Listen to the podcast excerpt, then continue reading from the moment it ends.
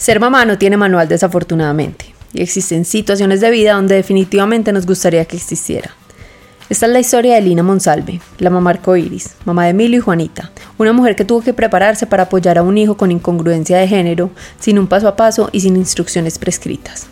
Un episodio en el que Lina nos cuenta cómo fue el proceso como familia para acompañar a su hijo Emilio en la transformación de habitar un cuerpo de mujer a transformarse en un hombre, género con el que realmente se identifica. Este es un episodio que nos abre los ojos a todos, nos muestra las diferentes emociones por las que podemos pasar los padres frente a un reto como este o tantos otros que se nos ponen en el camino, y cómo finalmente podemos acompañar de la mejor manera a nuestros hijos en sus procesos. Escucha este episodio con mucho amor y la mente abierta, y recuerda siempre, toma lo que te resuena y deja ir lo que no. Si te gusta este episodio, no olvides compartirlo con alguien al que creas que le puede gustar o que de pronto le pueda servir. Te invitamos a seguirnos para que puedas escuchar todos los martes nuestros nuevos episodios y no olvides dejarnos tu evaluación. Creemos que hay tantas formas correctas de ser mamás como mamás en el mundo. Creemos en el poder de abrazar el caos para perdernos y volvernos a encontrar. Creemos que se vale pensar diferente. El Club del Caos es un espacio seguro para cuestionarnos, reír, llorar o gritar, no puedo más. Uy, pero qué rico un hijo más. O ni uno más. No importa qué tipo de mamá seas, en esta comunidad encontrarás personas como tú y otras muy diferentes. Palabras de aliento y palabras de experto. Algunas risas y lágrimas, porque en ocasiones es mejor reír que llorar. Pero en otras definitivamente es necesario llorar. Somos Sofía y Verónica. Éramos dos amigas siendo amigas y ahora somos dos amigas siendo mamás. Quédate con eso que te resuena y deja ir lo que no. Bienvenidas al Club del Caos. Bienvenidas y bienvenidos una vez más al Club del Caos. En el episodio de hoy nos acompaña Lina Monsalve. Lini es mamá de Emilio y de Juanita, dos mellos hermosos. Y em, Emilio tiene una historia de transformación espectacular que sabemos que va a transformar muchos oyentes y muchas historias em, que nos acompañan acá. Eh, Lini, bienvenida y gracias por tu tiempo y por tu espacio. Hola Vero, hola Sofi, gracias infinitas a ustedes por la invitación, qué delicia estar acá, me siento como en la sala de la casa tomando el algo, así estemos a unos cuantos kilómetros de distancia, qué rico, mil y mil gracias por la invitación. Y pues a los oyentes, qué, qué, qué chévere que eh, se conecten a este tipo de iniciativas tan lindas que al final del día todas son para poder tener unos hijos y unas hijas mucho más felices. Linis, pues como dice Vero, muchas gracias por abrirnos el espacio y porque sé que estás en un momento de vida en que estás haciendo muchas cosas. Pero eh, realmente muchas gracias además por acompañarnos con tu historia, porque como te contaba, Vero y yo queríamos hace mucho tener esta historia desde además el punto de vista de una mamá porque yo creo que cada vez somos más las mamás y los papás que nos queremos preparar para apoyar a nuestros hijos en cualquier decisión que tomen de vida, no necesariamente de género o de sexualidad, pero de carrera, de lo que sea, ¿cierto? Entonces, queríamos tenerte porque pues yo he oído tu historia ya en, otro podcast y la he leído en Wikimujeres varias veces que pues alguien pide ayuda y, y dicen que te escriban a ti. Y para mí es asombroso la voz que, tienes y, que le has dado a este tema y cómo funcionas como un ejemplo de cómo podemos apoyar a nuestros hijos. Obviamente esto lo hablamos tú y es muy importante en este capítulo, sin obviamente dejar de sentir nosotros, ¿cierto? Entonces, Lini, yo creo que antes de empezar el capítulo, Ver y yo tenemos una pregunta que es muy importante por educación de nosotras. Emilio nació siendo mujer y pasó por una transformación ¿Cómo es el nombre de eso? Que en este momento, Vero y yo ahorita lo hablamos y decíamos, no sé cuál es el, nombre técnico para podernos referir de la manera adecuada. Ve, eh, eh, inicialmente el término era disforia de género, pero el año pasado la OMS logró un avance muy importante y ahora se llama incongruencia de género. Efectivamente, Emilio nació con un sexo biológico femenino, es un tema completamente biológico que ahora lo hablaremos, pero se identifica con el sexo opuesto, con el género, con el género más que con el sexo, con el género masculino. Es decir, es un hombre con un sexo biológico asignado erróneamente al nacer. Pero es una incongruencia de género, así es como se llama técnicamente. Perfecto, vamos a tratar de, decirlo bien y si no nos corriges sin ningún problema, porque uno a veces se demora con los términos, pero está bien. No, está chévere, además ahí lo corregimos para todos, no hay problema. Exactamente, acá todos estamos aprendiendo. Exactamente, no hay problema. Listo, Linis. Solo tienes esos dos hijos. No más, y a Olivia, que es nuestra Golden de tres años y medio, que es la niña de la casa. Me parece muy bien, Linis. Bueno, eh, yo creo que empezar por contarnos cuándo empezó esta transformación. Eh, y cómo fue el proceso en general. Y ya creo que muy desde ti vamos haciendo preguntitas para entender también uno como mamá qué, recorre. ¿Qué hacer? Total. Bueno, a ver, les cuento. Emilio y Juanita nacieron, fueron unos bebés supremamente esperados. No tuve que hacerme ningún tipo de tratamiento, simplemente dijimos queremos tener bebé y a los dos meses, ¡pum!, quedé embarazada de mellizos. Los mellizos son los que están en dos bolsitas diferentes, no están en la misma bolsita. Eh, cuando Emilio tenía cinco años, y voy a hacer un paréntesis aquí, voy a hablar de Sara, como para contextualizar a la gente que va a escuchar el podcast, porque es muy importante poder tener ese espacio. Esto lo hago con el permiso de Emilio, poder nombrar a Sara, eh, que más adelante les contaré que eso fue un proceso también largo. Cuando tenían cinco años, yo siempre veía que Juanita era muy femenina, muy vanidosa, le encantaba que yo le pusiera moños, que le arreglara las uñas, que le pusiera vestidos, etc. En cambio, Emilio pues Sara odiaba el pelo suelto, siempre vivía con una moña descachalandrada, eh, siempre buscando roles masculinos. En esa época nació Diversity y eso fue la maravilla para ellos, pero pues por supuesto Sara se iba a jugar a los defectivos porque decía los defectivos, jugaba a ser bombero, jugaba a ser policía, a todos los roles masculinos, mientras que Juanita se iba a ser cajera del euro y se iba a, hacer la médica veterinaria y a ser médica que de hecho hoy está ya en séptimo semestre de medicina. Entonces yo siempre decía, eh, pero esta muchachita, porque sea para el lado masculino siempre? Y yo tratando de jalarla para el femenino, porque además hay otro componente y es que traigo una herencia de pinches totales, entonces mi abuela era la más pinchada del mundo, mi mamá también, yo también, Juanita también, el pelo, la uña, la pestaña, en cambio yo decía, pero todas así de pinchadas y de vanidosas y tengo a Sara que es toda muchachito de jeans, camiseta y tenis, qué horror. Entonces, bueno, a los cinco años hubo un episodio muy importante en nuestras vidas y es que yo vi, eh, yo no trabajaba, yo estaba dedicada completamente a ellos, yo vi a Sara jugar en el parque donde vivíamos, incluso estábamos viviendo acá en la calera en una unidad que se llama Macadamia, la vi trepada en una piedra muy grande con Gabriel, un vecinito, jugando a espadas. Y la vi en una postura tan masculina que yo dije, pues pucha, ¿será que es que yo voy a tener una hija lesbiana? Virgen Santa. Bendición y toco madera. Ojo pues, una hija lesbiana. Y hago la primera aclaración, yo no tenía ni idea que existía en el mundo la posibilidad de que hubiera una disforia de género, una incongruencia de género y que, hubieran, que existieran las personas trans. Eso para mí no existía. Entonces yo pensaba, ¿será que va a ser lesbiana, toda marimacha? Ay, no, qué horror, qué feo, bueno, etc. Yo eso nunca se lo dije a mi esposo casualmente y eso que nosotros nos contamos todo. Pasaron años hasta que a los 13 años se nos acercó una noche Juanita con Sara detrás y nos dijo, mapa, escuchen a mi hermana que tiene algo que decirles. Y yo dije, pucha, nos va a decir que es lesbiana. Ahí mismo lo sentí en mi corazón. Y nos dijo, mapa, es que creo que soy bisexual porque me gusta Pepita, no voy a decir el nombre.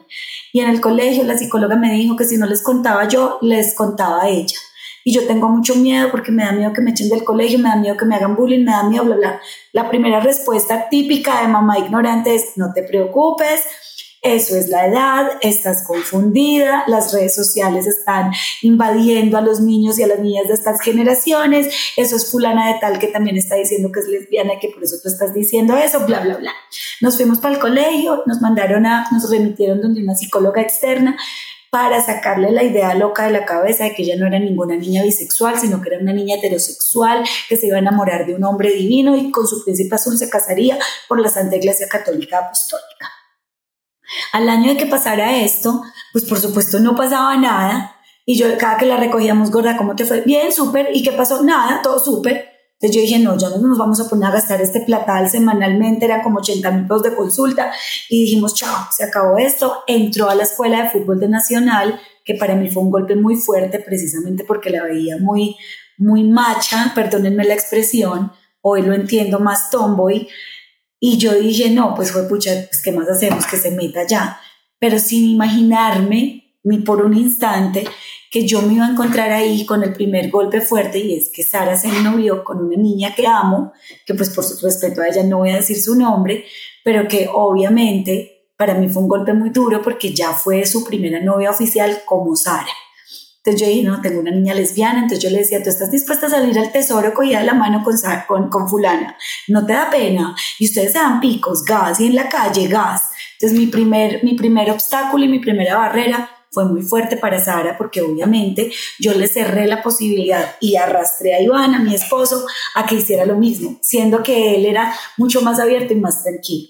De hecho, en las noches me decía, amor, y si tuviera un Asperger, y si tuviera, y si fuera una niña con síndrome de Down, y si fuera parapléjica, y si no tuviera una pierna, no la amaríamos igual, no la acompañaríamos igual, no la sacaríamos a todas partes. Entonces, porque le gustan las niñas, la hacen closetar. No, eso no se hace. Sin embargo, yo, en este carácter fuerte que me caracteriza, jalaba a mi esposo para mi lado y lo hacía cómplice mío.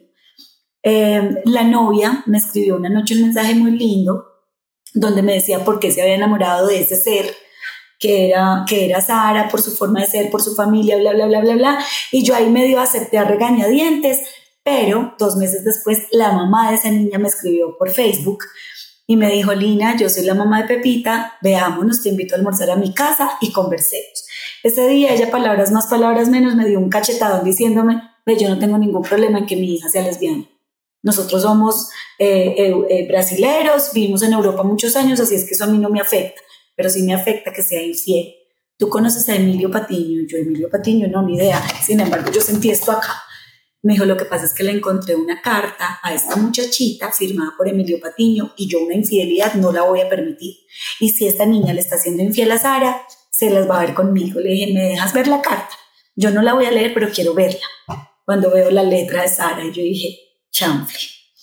Tengo, oíganme pues las palabras, el extremo de la ignorancia tengo una hija lesbiana con un rol masculino en una relación homosexual. Cierro comillas, la más bruta del planeta. Así dije yo, ay, fue pucha, no. No, entonces se hace pasar por Emilio esta niña lesbiana. Bueno, fue horrible el, el episodio.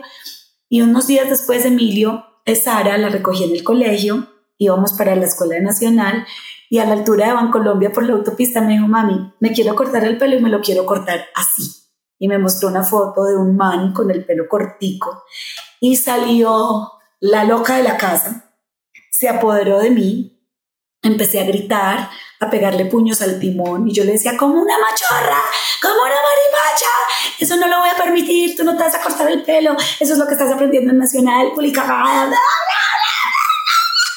Y mi hija lo único que hacía era poner su cabeza contra la ventana y se le escurrían las lágrimas y no me decía una sola sílaba. Yo llegué a Nacional, allá la dejé, yo llamé al papá, obviamente, para hacerlo mi cómplice.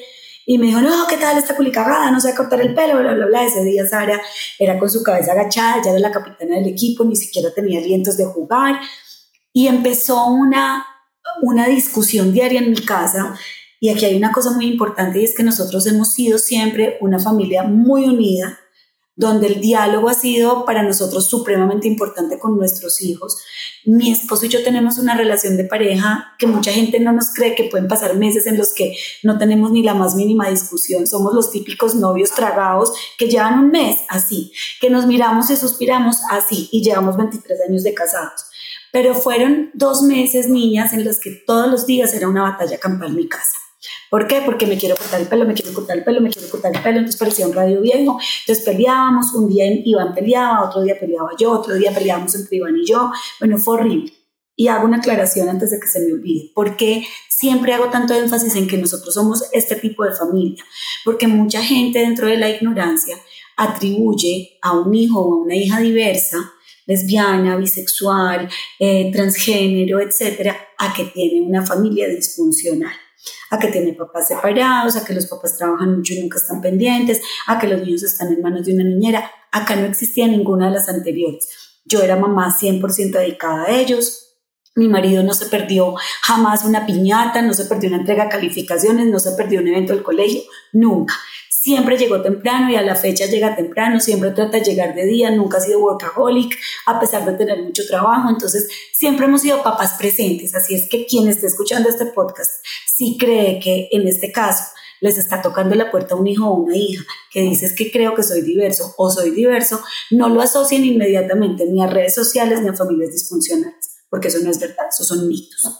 Bueno, te sigo la historia en la que ya después de toda esta batalla campal, un día Elisa, eh, Elisa Peláez, eh, perdón, María Clara Mojica, la psicóloga del colegio que amamos con el alma, nos citó porque tuvimos una pelea muy fuerte esa noche con Sara y nos dijo, bueno, papás, lo cité porque por acá estuvo Juanita por su lado muy triste llorando y por su lado Sara muy triste llorando porque sé que hubo una pelea muy fuerte en la casa porque Sara se quiere cortar el pelo.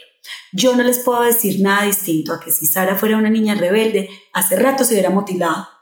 Ella está contando con el aval de ustedes. Este es un tema de identidad. No nos dijo identidad de género. Este es un tema de identidad. Déjenla cortar el pelo. El pelo crece.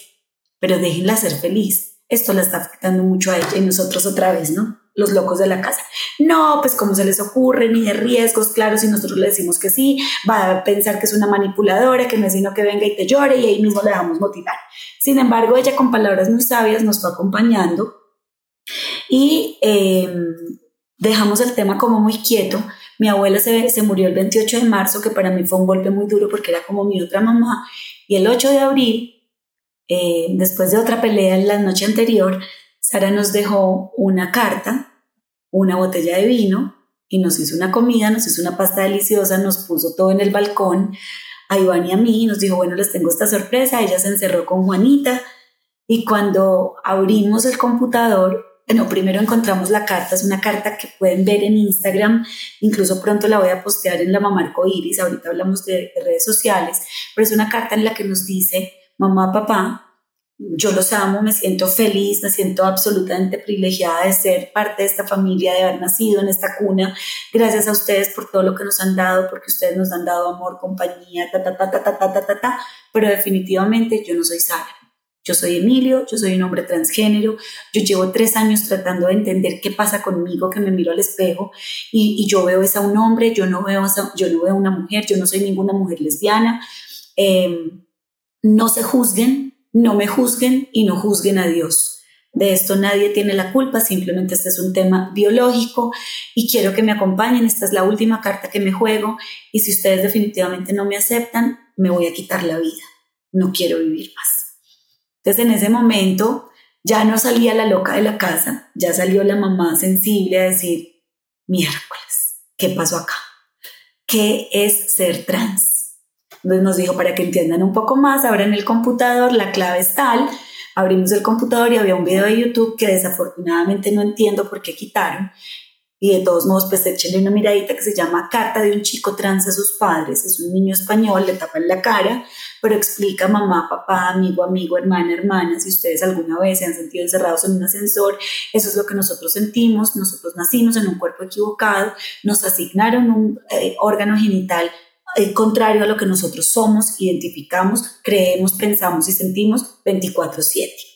Buscamos la fuente del video, encontramos que era de la Fundación Daniela, una fundación creada por África Pastor, una mamá divina de España, que tiene una niña trans que a los cinco años le dijo que era trans. Eh, y en ese momento, pues nos fuimos para el cuarto y le dijimos, bueno, mi amor, aquí estamos para ti. ¿En serio?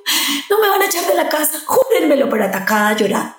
No me van a echar, no, ¿cómo te vamos a echar? Es que tú eres nuestra hija, nosotros de esto no sabemos, no entendemos nada, danos tiempo. De verdad, no lo puedo creer, no lo puedo creer.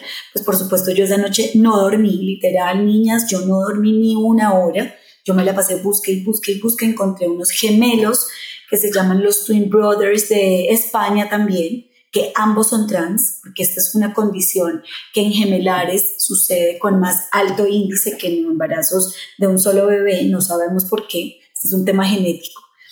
Y eh, ellos me dijeron, me ayudaron mucho, déjala cortar el pelo, déjalo cortar el pelo, bla, bla, bla, bla, bla. Al otro día me fui para el Santísimo. Y aquí me adelanto alguna pregunta que seguramente ustedes me van a hacer. Bueno, Dios, ¿qué papel tiene en todo este boleo? Pues yo soy una mujer muy espiritual, no voleo camándula, pero me gusta estar muy cerquita a Dios, oro a la Virgen y me fui para Monticello, me tiré en el piso en el Santísimo, yo no lloraba, yo gritaba, yo bramaba, yo me quedé calva, a mí se me cayó muchísimo el pelo de la angustia y del dolor y del sufrimiento con esto. No crean que esto fue que es que como estoy hoy, estuve hace cinco años, no, esto fue un proceso largo y difícil. Pero lo primero que hice fue irme para el Santísimo y decirle, bueno Señor, aquí te entrego a Sara, te entrego a Emilio, te entrego estos dos seres que estás poniendo en mi camino. Si esto viene de ti, por favor, ponme todas las herramientas, todas las luces, todas las personas para nosotros entender que esto viene de ti. Si esto no viene de ti, ponme obstáculos, barreras, piedras, que, que todos los tropiezos que yo necesite para leer que lo que tú me quieres decir es que me lo voy a tirar la vida Sara. Em, y al otro día, así como les estoy contando, la esposa de uno de mis tíos que se acaba de morir, bueno, no se acaba de morir, se murió hace dos años y medio, trabajaba, trabajaba como directora del programa de inclusión de la alcaldía de Bogotá. Y me llamó a cualquier pendejada. Y le dije, Dianita, tú vas a venir a la misa del mes de mi abuela. Y me dijo, sí, ¿qué pasó? Le dije, necesito hablar contigo. Me dijo, no, me cuentas ya. Y le conté todo. Y me dijo, Linucha, me dicen Linucha en mi casa. Linucha, cuenta conmigo. Te prometo que a partir de este momento voy a volcar todo mi conocimiento y todo mi equipo para acompañarte. Al otro día me remitió a la corporación FAUTS, de la cual hoy soy mamá voluntaria me llamó Elvira Arango y me dijo, estaba pendiente, no, yo la llamé y me dijo, estaba esperando tu llamada. Elvira es mamá de mellizos homosexuales, los dos. Y me dijo, cuenta conmigo. Ese día lloré, lloré, lloré, lloré, lloré, por ahí dos horas. Nos reunimos en Oviedo con Isaac, con Claudia y con Carlos. Isaac es un hombre trans, ya tiene 30 años, yo creo 28 años. Y me dijo, pregúntame lo que quieras. ¿Puedo hablar a calzón quitado en este podcast o no? Hay restricciones? Por favor. Esa es la idea. no, no hay ninguna, no hay ninguna. Entonces le dije, te puedo hacer una pregunta, ¿cómo tienen relaciones sexuales? Y me dijo, Lina, el día que tú entiendas, y mamás y papás y quienes te oyendo este podcast, el día que entendamos que la sexualidad va más allá de un genital que tenemos entre las piernas, evolucionamos. Esa fue la respuesta que él me dio a mí. Y me dijo, el órgano sexual más erótico que tenemos se llama la piel. Y con la piel uno hace lo que quiera. Ese día me desarmó y entendí que tenía que dejar de estar pensando en el genital y tenía que pensar en el ser que estaba llegando en ese momento a nuestras vidas. Y pues como están oyendo, empezaron a llegar herramientas, llegó el doctor Mario Angulo de la Clínica de Género de Cali, Llegó Carolina Londoño, que es la directora de Transeres, una fundación de Medellín especialista en personas trans. Llegó la doctora Sara Hernández, que es endocrino, que hizo su rotación de endocrinología en el Children's Hospital de Miami, en el pabellón de trans. Entonces empezaron a llegar todas las herramientas y en ese momento entendí que Dios estaba entregando para mí una misión de vida que significaba salvarle la vida a otros, no solo a Emilio. Empezamos un proceso importante, hacer un tránsito físico, legal, espiritual, social, etcétera. Nos ganamos una tutela que se llama una tutela integral que nadie se ha ganado en el país. La, la personería de Medellín nos ayudó un montón sin quererlo, nos buscaron, queremos ayudarles. Nos volvimos mediáticos, pues por, por cosas de la vida nos invitaron a, hacer la imagen de un congreso de diversidad sexual y ahí vino el colombiano y ahí vino Antioquia y ahí vino el tiempo y ahí vino la W y Blue Radio y etcétera.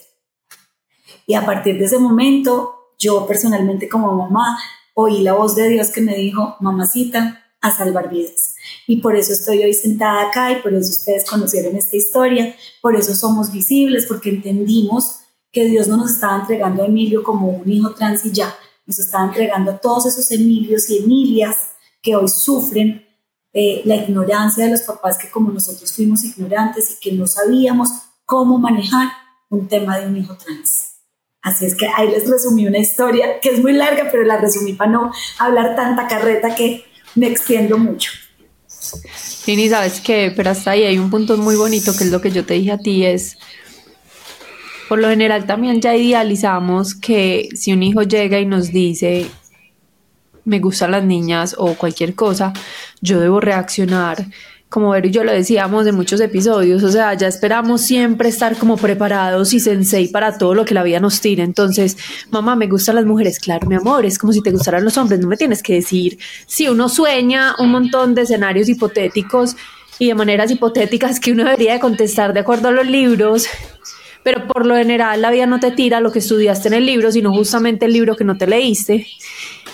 Y lo que uno piensa, que como uno piensa que uno va a reaccionar es muy diferente a como uno realmente reacciona. Entonces lo primero es, si hay mamás o papás pasando por esto, abrácense que tienen derecho a estar confundidos, a pasar momentos duros, a pasar momentos de rabia.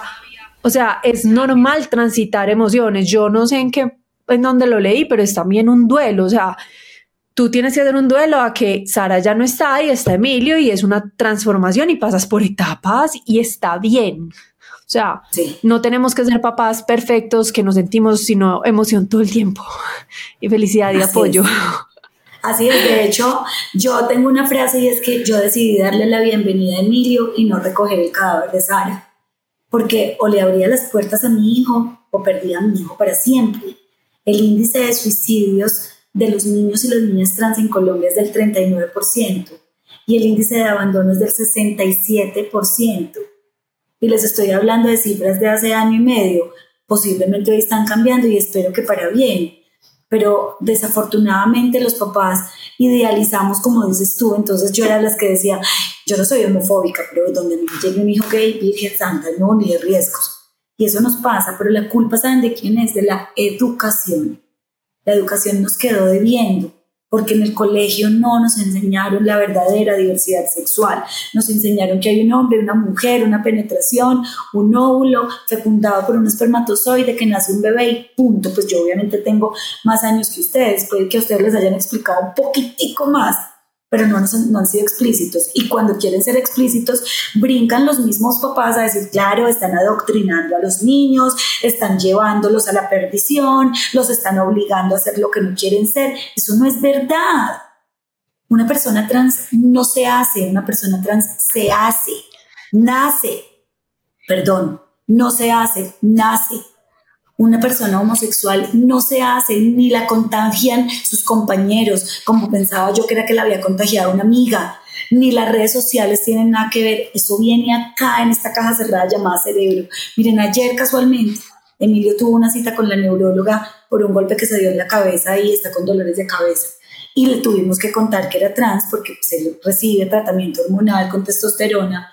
Y nos dijo, miren, para mí es tan natural que ustedes me cuenten esto porque es que yo todo lo veo desde la parte biológica, desde la formación del cerebro, desde la formación del feto. Y así es como le explican a en un documental que se llama Ni azul ni rosa. Esto es un accidente genético, esto es un shot de testosterona adicional, pero cuando ya estaban formados los genitales, entonces el cerebro dijo, aquí hay un hombre porque usted me mandó un shot de testosterona para definir el género, pero usted me mandó un shot de estrógenos para definir el sexo, el genital, ah, de malas es un hombre con vagina, punto. Usted verá qué hace con eso. Entonces nosotros como papás, en vez de cerrarnos a la banda y, y, ponernos a hacer discusiones en los colegios y en los chats de WhatsApp, muchos en los que yo estoy, que créanme niñas que me consumo cada que leo, Vamos a ir a una reunión de papás con el, a rezar el Santo Rosario y a pedir que por favor no adoctrinen más a los niños. Eso no es verdad. Aquí no estamos adoctrinando a nadie, aquí hay que respetarles el libre desarrollo de su personalidad.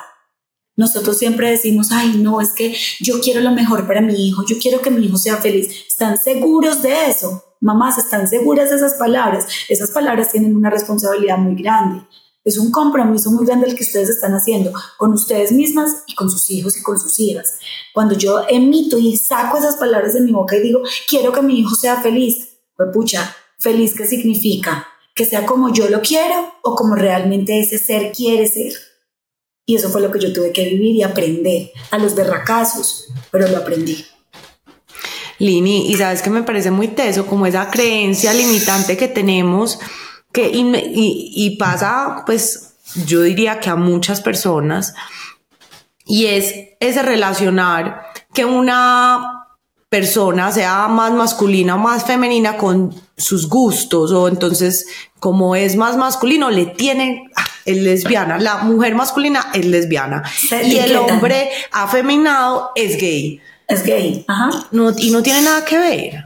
Va mucho más allá a mí me pasó Vero. Claro claro es que yo pensaba que por eso iba a ser lesbiana y no no Exacto. y bueno, no fue lesbiana, pero es trans, pero igual, no importa. Yo conozco muchas niñas que, que, les gusta jugar con roles masculinos, que les gusta jugar fútbol, les gustan los carritos, detestan las muñecas, y eso no las hace diversas sexualmente hablando. y yo de eso quiero poner un ejemplo que es muy importante. En el caso de Sara fue así, pero en mi caso yo no me dejaba poner vestidos, yo no me dejaba peinar, eh, yo no de, jugaba con muñecas. Eh, y además las odiaba. O sea, mi mamá la primera vez que fue donde un psicólogo fue a preguntarle qué hacía porque la niña no se dejaba peinar y todas las mañanas había pues guerra mundial en mi casa. Y, nunca me gustado las mujeres. Nunca me han gustado las mujeres, sé que no me gustan las mujeres, me encantan los hombres y ya me encanta igual ponerme vestido de vez en cuando y soy más femenina y me maquillo y etcétera. Pero hasta muy grande, por ahí hasta los 12 años, yo andaba de blue jean de hombre, camisa de Big Johnson, que yo no sé si Lina le tocó, pero eso es horrible. Eso era una, unas camisas de hombre vulgares, además. Pero de hombre. De hombre. O sea, a era un man. Sofía, a mí me fascinaba. Johnson era un man y era con un montón de viejas. En vestido de baño pequeño. enorme, o sea, eran vulgares. Y yo me las ponía en contra de mis papás. Y mírame, o sea, no quería decir nada. Entonces, ahí eso, eso es lo primero que es súper importante. Hay veces sí se ve y otras no. Sí. Pero, por ejemplo, yo conozco, bueno, yo no conozco, pero hay alguien cercano a mi familia que el hijo desde muy chiquito le decía a, mi, a, la mamá, yo soy niña, yo soy niña, yo soy niña, yo soy niña. Mamá, es que yo soy niña, deja de vestirme como un niño.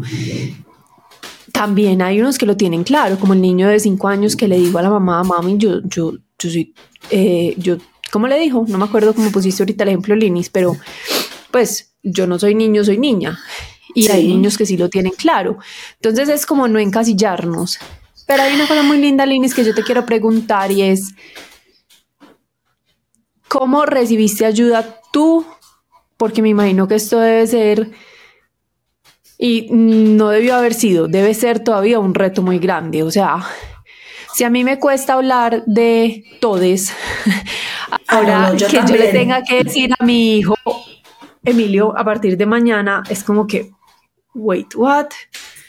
Entonces, ¿cómo has tú también encontrado ayuda para uno apoyar a tu hijo, pero para tu salud mental y, y para uno también encontrar paz, porque si uno debe, y uno también hay noches en las que se debe echar la culpa, ¿será que es que si yo la hubiera obligado a usar vestidos? Pues no sé, estoy diciendo hipótesis, ¿será que si yo, será que si yo?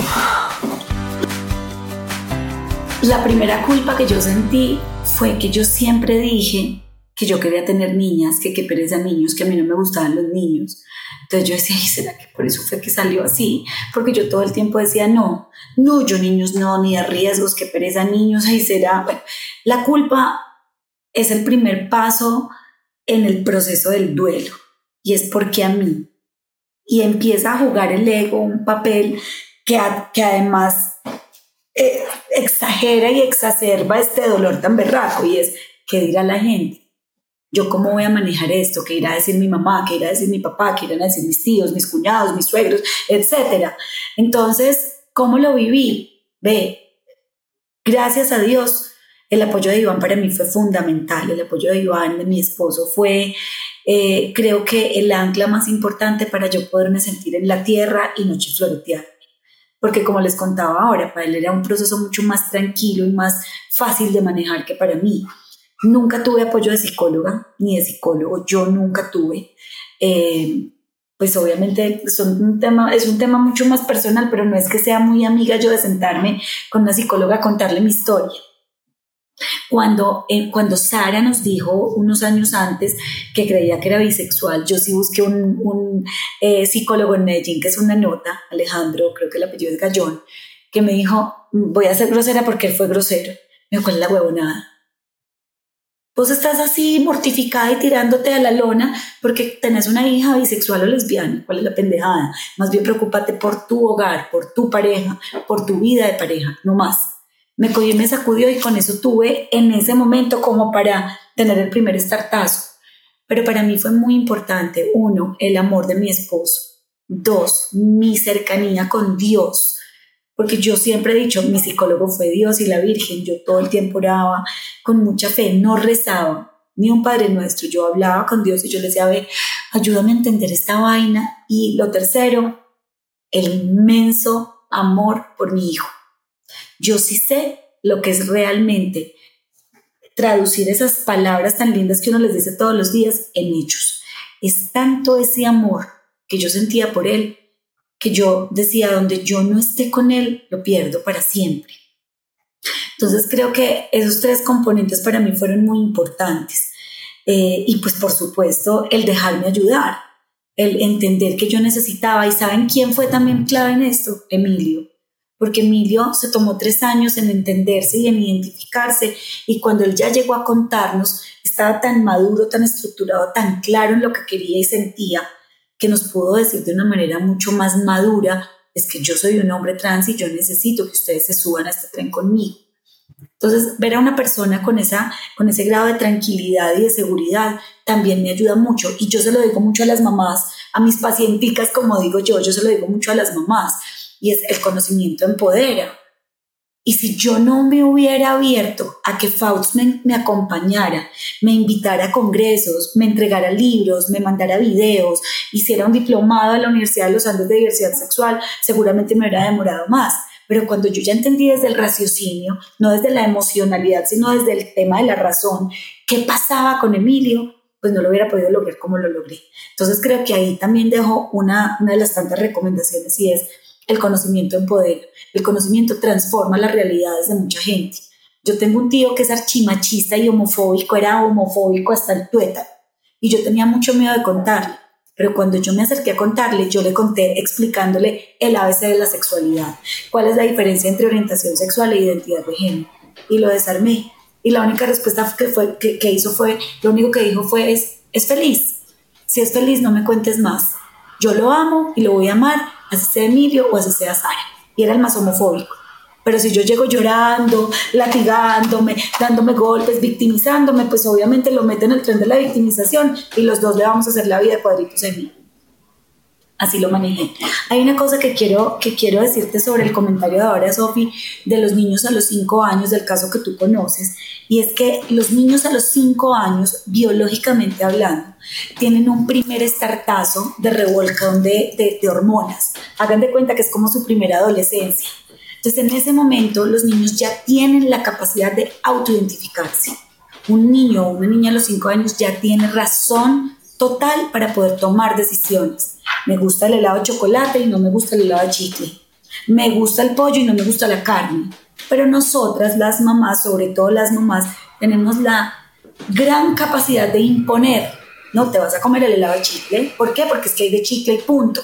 Entonces, ese tipo de cosas hacen que nosotros nos cerremos a la banda de escuchar y de leer mucho más a nuestros hijos. Por eso la importancia de estar cerquita de ellos, de verlos en sus roles, de ver cómo se comportan socialmente, de ver cómo en su colegio están teniendo eh, un relacionamiento con, con sus pares. Y si un niño o una niña a los cinco años dice, es que yo soy una niña, uno no le puede decir, no, tú eres un niño, ¿cómo se te ocurre? No, venga, sin decirle, sí, eres una niña, que eso tampoco estoy de acuerdo, es leerlo, ser prudentes, pero buscar ayuda y sentarse con ese ser, ven amor, ¿tú por qué sientes que eres una niña? ¿Qué te hace sentir una niña? ¿Por qué crees que eres una niña si tú tienes un pene y tú naciste niño y tú te llamas Pedro? No, mamá, es que yo no, yo tengo un pene, pero pues a mí eso no me, no me afecta, pero es que, mírame, es que yo soy una niña y yo me llamo Amelia. Hay que escuchar a los hijos, papás, hay que escuchar, hay que leer a los hijos y escucharlos no solamente con lo que verbalmente expresan, sino con todos sus comportamientos, con sus roles, con lo que hacen, porque ahí a los cinco años hay un punto crucial en, muchas, en muchos procesos de crecimiento y maduración de los hijos. Lini, es muy lindo eso que estás diciendo y, y es permitirnos, porque realmente los escuchamos. O sea, yo creo que como papás sabemos quiénes son nuestros hijos y muchas veces el miedo, las creencias limitantes no nos permiten verlos. Exacto. Pero es, es darnos ese regalo de decir, aquí está pasando algo que yo no esperaba y abrirse a, a, entender qué está pasando y lo que tú dices no es, no es eh, impulsarlo, no es decir, sí, es, es entenderlo, es abrirse a una conversación, Ajá. es entregar herramientas correctas. Y yo Tal creo que las conversaciones como estas nos entregan a nosotros, las mamás y los papás, herramientas para afrontar mejor esos temas. Porque es que somos unos ignorantes, Lini, todos. Estamos entendiendo.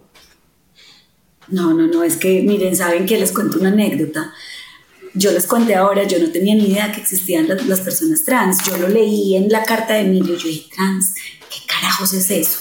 Ni siquiera sabía ya mm. hace cinco años. Yo pensaba que los, las mujeres transgénero que trabajan en peluquerías eran hombres homosexuales vestidos de mujer. Y resulta que no. Puede que haya una mujer trans que trabaje en una peluquería que sea homosexual, porque eso también puede pasar, porque la línea entre la orientación sexual y la identidad de género nunca se unen, siempre son paralelas. Entonces yo puedo ser una persona, yo puedo ser una mujer transgénero que me gusten las mujeres. No tiene nada que ver una cosa con la otra. Yo sé que esto es un sancocho que va a dejar chifloreteada a mucha gente en este, en este podcast, pero es así. Entonces yo decía, ah, no, es que la niña de la peluquería donde a mí me atienden, pues es un hombre gay que se viste de mujer y habla como si fuera una mujer. Resulta que no, es una mujer trans, que tiene un sexo biológico masculino, pero es una mujer. Totalmente. Lini, ahí hablamos sí. primero como de, de cómo lo viviste tú. Y yo creo que ese primer paso es indispensable, o sea, todo empieza de adentro hacia afuera. Eh, y a mí me gustaría saber qué pasó afuera, cómo lo vivió la gente alrededor, cómo lo vivió el colegio, cómo lo vivieron los amigos, cómo fue esa parte social y qué, retos puso sobre la mesa. Fíjate, Vero, que fue más fácil de lo que nos imaginábamos. Bueno, partamos por los amigos de Milo. Eh, el 90% del de, de, de rol social de Emilio eran niñas, porque Emilio estudiaba en el Marymount su mejor amiga eh, eh, recibió la noticia justo en el momento de, de, la muerte de su papá. Entonces como que se juntaron las dos cosas y para ella fue una bomba atómica y lo que hizo fue abrirse. Tuvieron pues un distanciamiento mucho tiempo, ya hoy, hoy en día otra vez son amigos, pero, pero les costó. Eh, a nuestra familia fue muy lindo todo. La única que realmente eh, tuvo un proceso más largo fue mi mamá les cuento una anécdota. Yo le pedí a Elvira y a Claudia, las mamás fundadoras de FAUX, que me ayudaran con mi mamá. Y nos fuimos para Krebs. Y después de dos horas de cátedra, de clase de sexología, de sexualidad, de mostrarle diferencia, orientación sexual, bla, bla, bla, dijo, bueno, ustedes hablan muy bonito, pero yo les voy a decir que yo le voy a seguir pidiendo al corazón de Jesús que mi niña se quede niña y que en vez de ponerle testosterona le pongan progesterona a nuestros hijos progesterona. Y yo dije, no, esta plática se perdió. Dos horas aquí tratando de explicarle. Bueno, fue un proceso muy largo, mi mamá se puso muy mal, eh, lloraba mucho, nunca rechazó a Emilio, jamás rechazó a Emilio, pero se negaba completamente a la posibilidad de que Emilio fuera un hombre Hasta que nosotros, nosotros con paciencia la acompañamos. Y alguna vez eso fue, Emilio nació el 8 de abril. Y en julio en Cartagena yo ya me senté en la playa y le pegué su sacón y le dije, bueno, mami, ya no más, ya no más, o te subes al tren o te quedas sola, porque yo necesito que entiendas que tenemos un hombre trans en la casa y que Emilio va a seguir siendo el mismo ser humano divino, maravilloso, dulce, tierno, disciplinado, responsable que tú conociste con otro empaque. Pero necesito que te subas al bus y que nos acompañes. Y ahí como que tuvo el estartazo y listo. Mis suegros, mi marido se fue calladito al otro día de que nos contara Emilio, se fue para la casa de mis suegros, me imagino que hizo allá su duelo, allá lloró, moqueó, pataleó. Mis suegros lo abrazaron y le dijeron, hijo, es nuestro nieto. Aquí estamos para ustedes. Mis sobrinitos chiquitos, que eso es de las cosas más lindas. Mi sobrino Tomás, en ese momento tendría por ahí unos seis años o algo así. Y, la respuesta fue, yo le voy a enseñar a Emilio a ser hombre. La hermanita Salome se puso a llorar y dijo, ¿cuánto habrá sufrido Emilio? Entonces fue muy lindo. Yo tenía mucho miedo de los papás del colegio, niñas, y pues, pero tú que eres exalumna Marymount, me entiendes porque digo que me daba mucho miedo los papás. Ustedes no se imaginan los mensajes que yo recibí. Muchos los tengo guardados porque yo estoy escribiendo un libro que algún día en la vida saldrá al aire. Pero, pero esos mensajes ustedes son unos berracos, valientes, qué ejemplo, ustedes nos, nos dan una lección de vida, los admiramos, amamos a Emilio, bueno, de todo.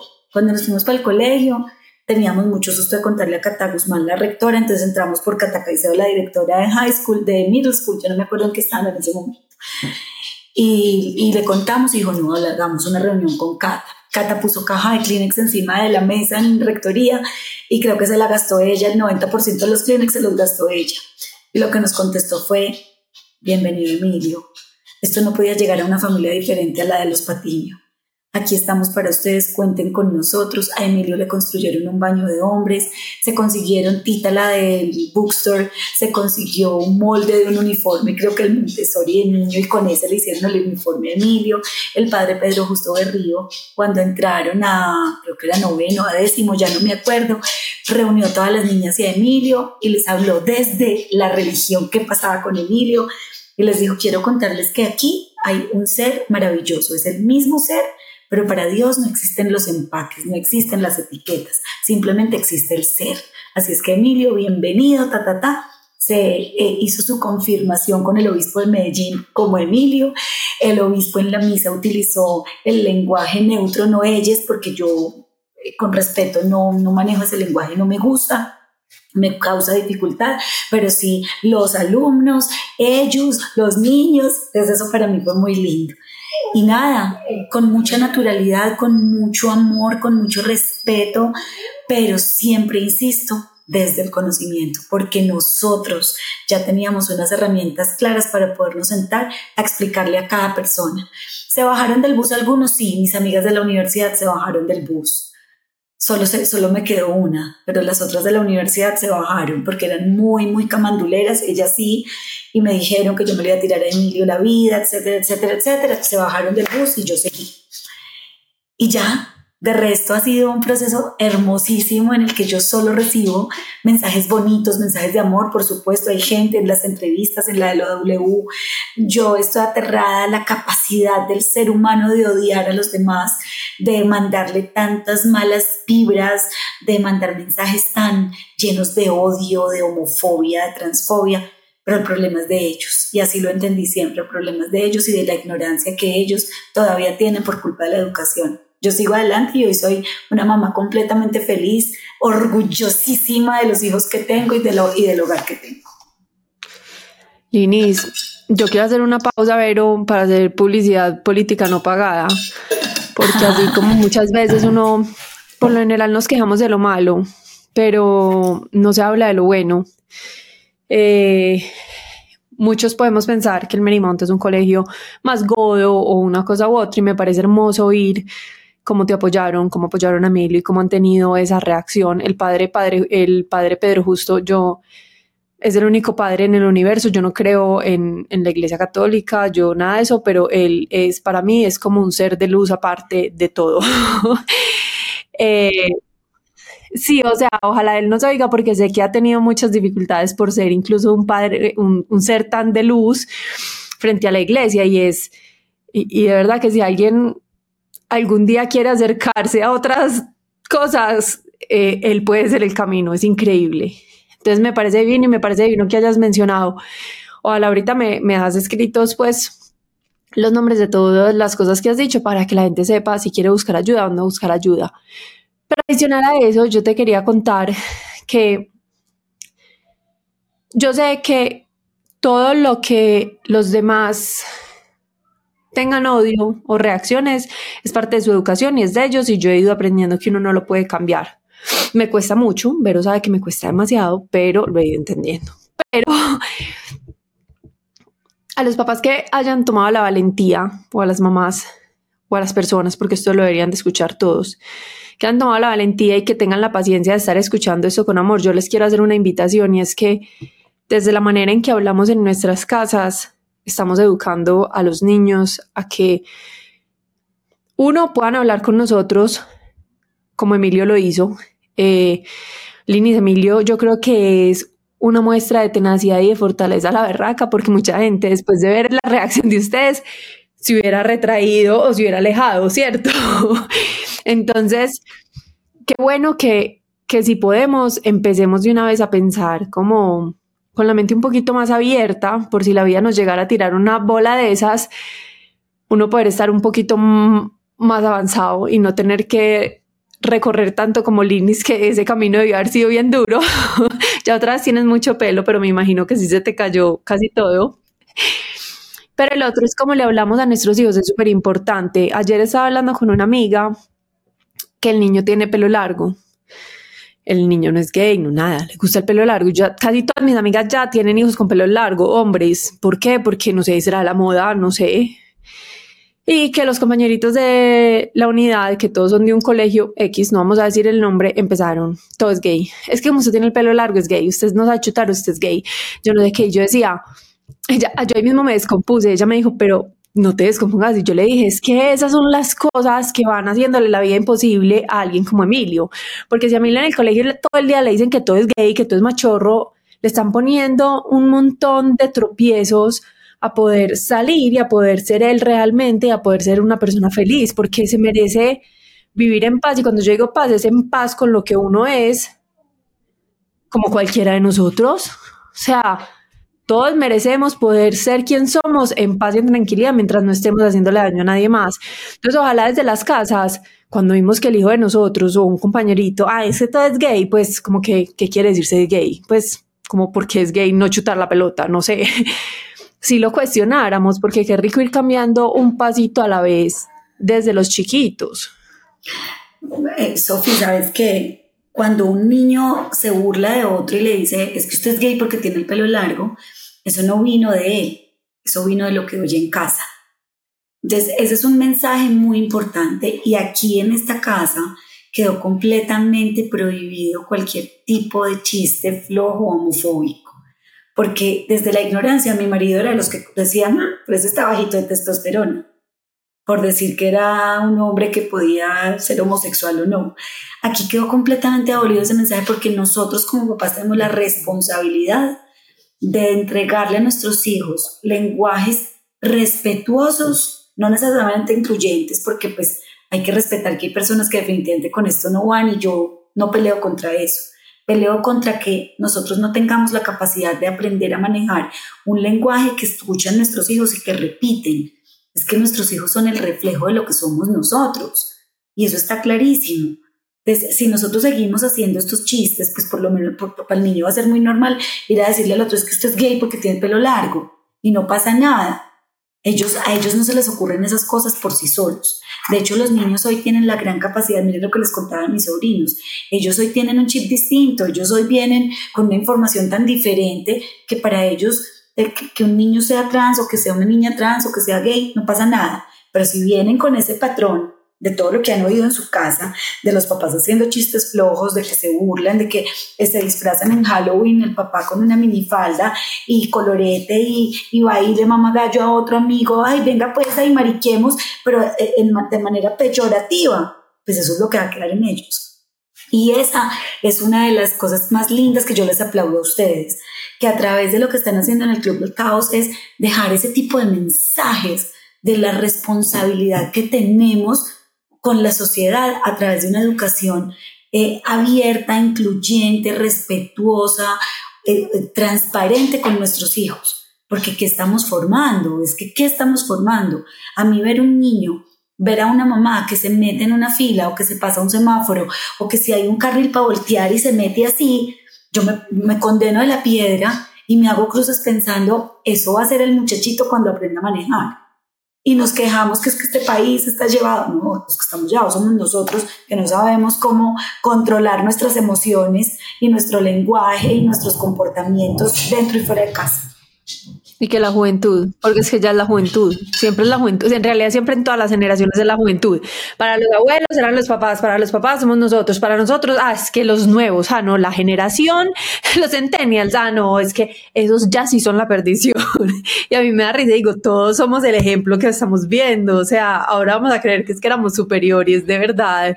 Pero bueno, pues sí, y, completamente, y saben que yo creo que eh, ahí estás diciendo una cosa muy importante, el discurso empieza por nosotros, o sea, nosotros no le podemos enseñar algo a nuestros hijos que nosotros no hacemos. Los que primero tenemos que hacer las paces con todas esas creencias limitantes somos nosotros, nos tenemos que dar cuenta, porque es imposible enseñárselo a los hijos si nosotros no, no lo hacemos. Y ni siquiera creencias limitantes, porque acá voy a darte un punto que te va a gustar la importancia del lenguaje. Yo realmente no soy homofóbica, em, pero hay veces se me salen comentarios porque culturalmente los tenemos muy metidos de, uy, qué color tan gay. Pues porque es como que sí, como que no, como que nada, pero es porque lo tengo metido en mi ser, o sea, yo apenas lo digo, digo, ay, madre, eso no debe decir, o sea, o hacemos chistes de los adoptados, sabes que mi hermana es adoptada, yo ya por ejemplo no hago esos chistes, pero hasta hace muy poquito molestábamos a mis hermanas con que siempre nos hemos molestado. Les Uno voy a decir que cambia la manera en que habla. Hola del papacito que dice, ay, qué pesar, qué desperdicio de bizcocho y gay. Total. Es, no, niños, niñas, algo tan sencillo como me negriaste. No, que me negriaste. Y, son cosas que todos decimos inconscientemente, pero tenemos que empezar a hacer un ejercicio consciente de las palabras que usamos. Es que detrás de las palabras hay mucho poder. Me da una pena aceptar esto, pero hay veces se me salía hasta hace un año o dos que has hecho no trabajar como negro y yo después decía, ay, perdón. Pero no es eh, toda la vida lo oí y lo repito inconscientemente, pero eso está muy mal muy, muy mal. Entonces, inconscientemente desde el lenguaje, yo creo que es donde más tenemos que cambiar el chip para poder ir cambiando cosas. Por ejemplo, y lo digo Linis, yo no me acostumbro al eh, ellos. ellos, pero cuando yo entiendo y reviso y me he sentado con mi hermana y me explica la importancia del lenguaje y que así con esos pequeños cambios es que se ha ido cambiando el mundo, yo digo, ojalá yo fuera capaz de meterlo en mi idioma, pero no he sido capaz, pero ojalá fuera capaz, porque entiendo la importancia de ir cambiando con las palabras el mundo. Y es paso a paso, y no nos tenemos que dar látigo y no tenemos que salir acá ya hablando con un lenguaje incluyente. Es yo creo que lo más importante es darse cuenta y ser conscientes del impacto que tienen las palabras y de cómo esas palabras impactan una generación, impactan un montón de cosas, y ya, esa es la tarea. No es cambiar de la, de la noche a la mañana, y para eso vienen esas nuevas generaciones también.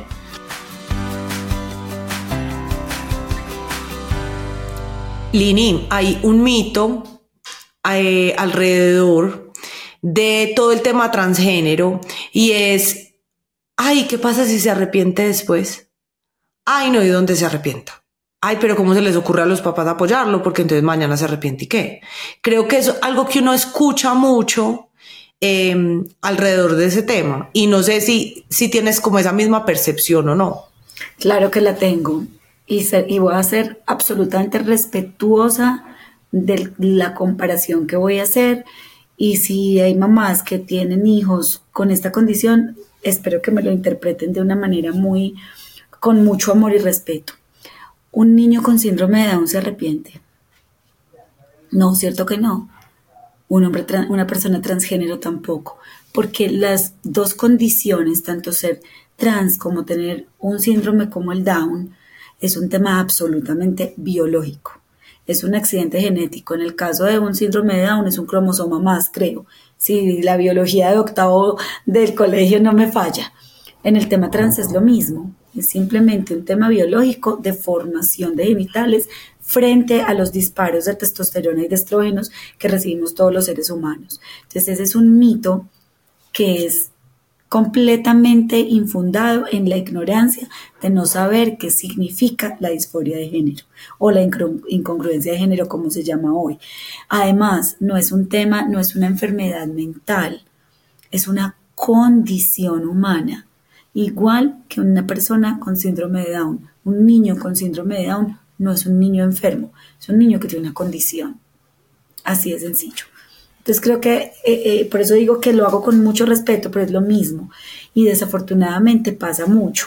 Entonces las famosas, entonces ahí es donde acuden a las famosas terapias de choque, que yo creo que de las cosas más eh, bajas, crueles, inhumanas que puede hacer una familia con un niño o una niña es hacerle una terapia de choque, ya sea porque sea homosexual o trans. Eso es, eso es atentar contra la vida de ese ser, eso es eso es no querer a ese ser con realmente el amor que uno dice quererlo. Y es con lo que yo lucho todos los días. Por favor, no más terapias de choque. Lini, eh, quisiéramos como entender desde tu punto de vista que pasaste por este proceso. Eh, de pronto una mamá que está pasando por esa transformación y por ese proceso, ¿qué necesita? ¿Qué le puede ayudar? Como que, ¿qué consejo le darías? Esto es, esto va por partes. El primer consejo, ya lo di, es escuchar a ese hijo y a esa hija y creerle. Eso no lo había dicho. Créanle. Si sus hijos se acercan a ustedes diciéndoles, mamá, papá, soy diverso, soy gay, soy homosexual, soy trans, soy lesbiana, soy lo que sea, créanle. Créanle, por favor, y dejen de meter eh, causales externos que no son reales, ni redes sociales, ni amigos, ni nada. Lo segundo es buscar ayuda. En Colombia hoy tenemos el privilegio de contar con muchas instituciones que pueden ayudar a una familia a entender un hijo diverso. Entonces hay que buscar ayuda. Está la Corporación FAUS, está la Fundación Sergio Rego, está eh, Liberarte. Bueno, hay nombro tres como por nombrar algunas. Pink, hay muchísimos, eh, eh, muchas fundaciones y muchas empresas que están dedicadas al tema. Si no quieren hacer ninguna de las anteriores, hay una cosa que tiene creo que cinco letras o seis, Google. Busquen en Google.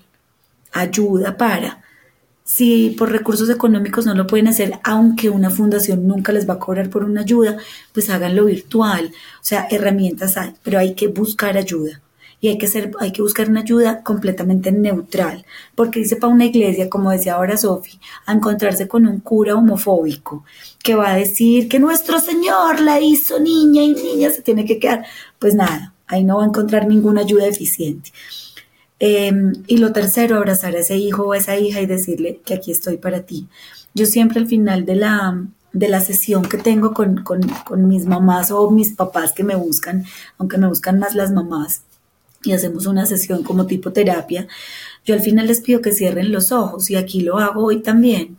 Incluso tú, Vero y Sofi, cierren sus ojos y devuélvanse al momento en el que fueran a tener a sus bebés escuchen el sonido de la maquinita, pip, pip, pip, los instrumentos, ese frío que se siente en el quirófano, la luz del quirófano alumbrándoles fuerte en su cara, a quienes las acompañaron sus esposos, oigan esa voz, huelan a ese esposo, oigan las voces de los médicos o del ginecólogo dándole instrucciones a la instrumentadora, a las enfermeras diciendo, doctor, le, le alcanzó tal cosa, doctor, ta, ta, ta tengan ese momento listo.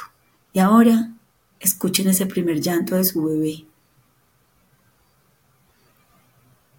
Huélanlo. Tóquenlo. Pasen el dedito por el cachete de ese bebé. Pónganlo en su pecho y sientan como inmediatamente ese corazón se conecta con el de ustedes e inmediatamente se calma. Eso es sentir el amor profundo por un hijo o por una hija. A quienes escuchen este podcast y estén viviendo una situación como la que viví yo, hagan este ejercicio y piensen, ese hijo o esa hija que ustedes en este momento tienen en sus brazos, que tiene segundos de nacer, merece su rechazo, merece sus malas palabras, merece su maltrato físico y verbal o merece que lo amen y le digan aquí estoy para ti. Ese es el mejor consejo que les doy, que ese amor tan profundo que uno como mamá siente en el momento en que le ponen al bebé en el pecho, sea el mismo amor que sienten en el momento en que su hijo o su hija les dice, mapa, ayúdenme, me gustan las niñas, me gustan los niños, no me identifico mujer, no me identifico hombre, o no me gusta ninguno, o me gustan los dos. Abran sus ojos y abracen de manera virtual a esos hijos y a esas hijas que tienen.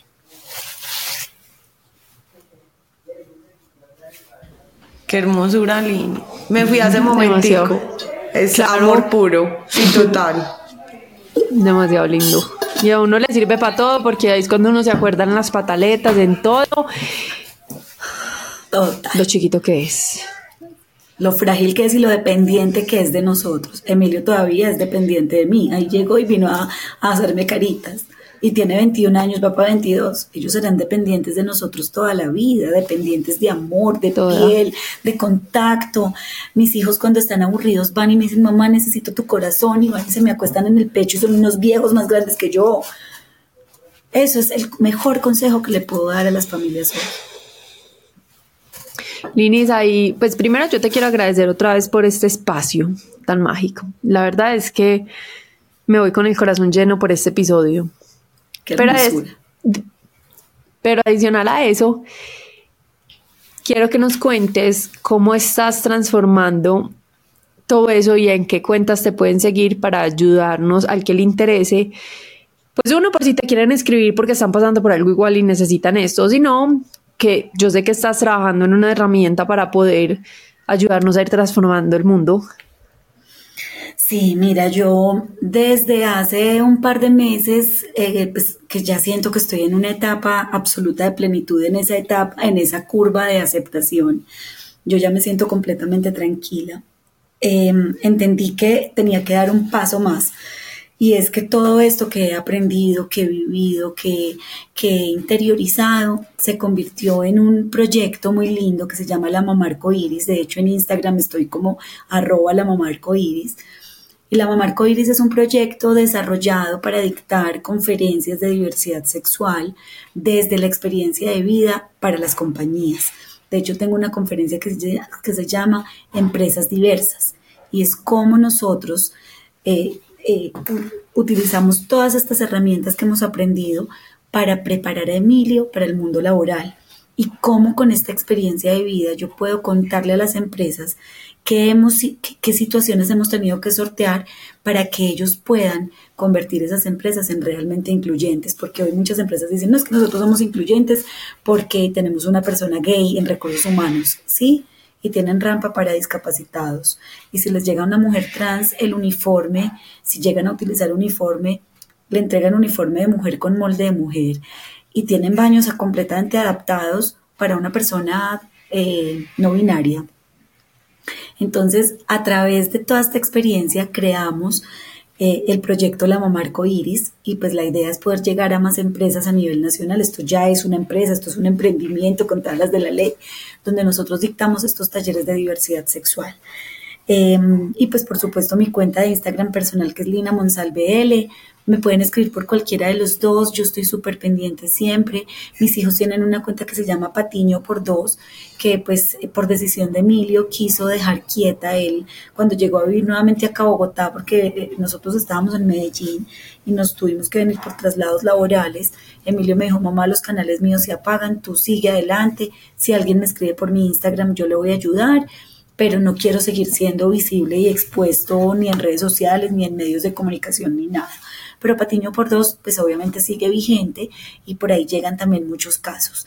Yo siempre estoy atenta a ayudarles. Si veo que es un caso de una niña trans, por ejemplo, pues yo le doy como el primer eh, empujoncito, pero lo remito a alguna mamá que tenga una niña trans para que hablen de tú a tú. Y, y, pues nada, la idea es podernos apoyar siempre. Yo estoy súper dispuesta a poder eh, tener este tipo de espacios. Si alguna mamá o papá me necesita, búsquenme, que estoy con todo el amor listo, lista para ayudarles. Hay papás, hombres, que les gusta hablar con mi esposo. Mi esposo pues tiene un tiempo un poco más reducido que yo, pero él también saca el momento para poder hablar con ese papá que lo necesite. Y pues lo mismo, Emilio con los niños pares y Juanita también ha tenido un papel muy importante, mi hija, la melliza de Emilio, y es apoyando mucho a estos hermanos y hermanas que a veces se vuelven invisibles y que también necesitan un acompañamiento importante. Entonces así es como estamos nosotros hoy trabajando en, en llave, en familia y pues yo con la mamá Iris como liderando todo este tema empresarial. Lini, espectacular el trabajo que están haciendo. Gracias, porque nos están dando un gran aprendizaje eh, y nos están entregando unas herramientas maravillosas. Estamos construyendo un futuro mejor. La gratitud es mía con ustedes por, por tener este espacio tan lindo. Me encanta, me encanta que podamos seguir multiplicando mensajes para, para que hagamos de, nuestro, de nuestra sociedad una sociedad mucho más eh, libre de tantos prejuicios, de tantos egos y de tantas cadenas que, que cargamos y de tantas cargas que nos ponemos encima, que lo único que hacen es limitarnos la posibilidad de ser plenos y felices realmente desde todo el sentido de la palabra. Ay, no, Linis, de verdad, muchas gracias. Eh, a todos los que nos escuchan, gracias. Sé que es un episodio que puede que a alguna gente le toque fibras, pero ojalá que pueda ayudar a muchos y que lo puedan compartir con familias que creen que de pronto, desde que sea, pueden ser familias en que la hermana o, los hermanos lo están, están sufriendo para aceptarlo o los papás, o sea, que el que sea necesite de pronto estas palabras de amor. Entonces, lo pueden compartir y acuérdense de seguirnos en arroba el club del caos guion abajo en TikTok y en Instagram. Nos vemos el próximo martes. Chao. Chao.